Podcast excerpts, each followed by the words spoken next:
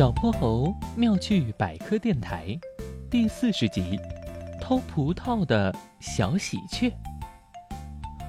哼哼猪听到自家院子里的葡萄架上有鸟儿在叽叽喳喳的叫，他走出房门想要看个究竟，只看到一个黑白相间的身影，嗖的一声飞快的一闪就消失不见了。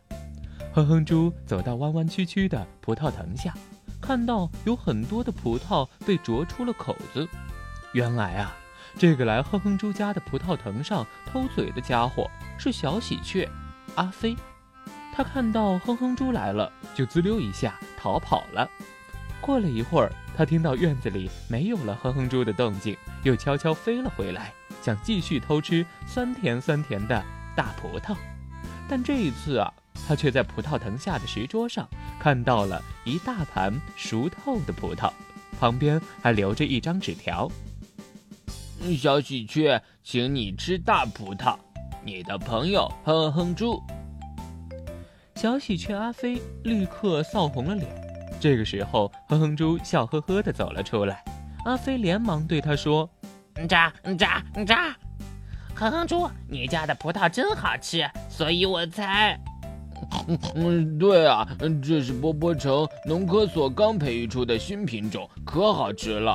下次你尽管来尝就可以了，不用慌慌张张飞走的。哦，说起来，我很羡慕你呢。作为一只鸟，可以到处飞。小喜鹊阿飞听了，开心的一连串大笑。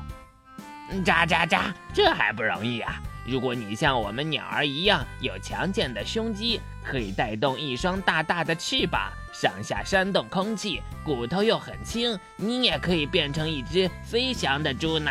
嗯喳喳喳，跟你讲呢，我们有些鸟儿同类身体内还有增加浮力的气囊呀，再加上这个，我们就更容易飞起来了哟。嗯喳喳喳喳。哼哼猪听完吐了吐舌头。嗯嗯嗯嗯，看来我是没希望了。然后他把一大盘葡萄往阿飞面前一推。不过我可以拿你讲的知识考一考小泼猴了，嘿嘿。那呃，这些请你吃哦，啊，超好吃，嗯，别客气啊。嗨，各位小朋友，我是小泼猴，非常欢迎大家在每期节目下方留言，把心中的大问题、小问题告诉给小泼猴哟。我会从中挑出好玩有趣的，用讲故事的方式告诉给你答案。被挑中问题的小朋友还会有一件小礼物送给你。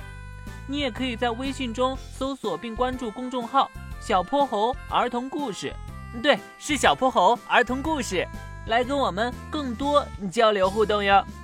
小泼猴妙趣百科，一天一个小知识，下集不见不散。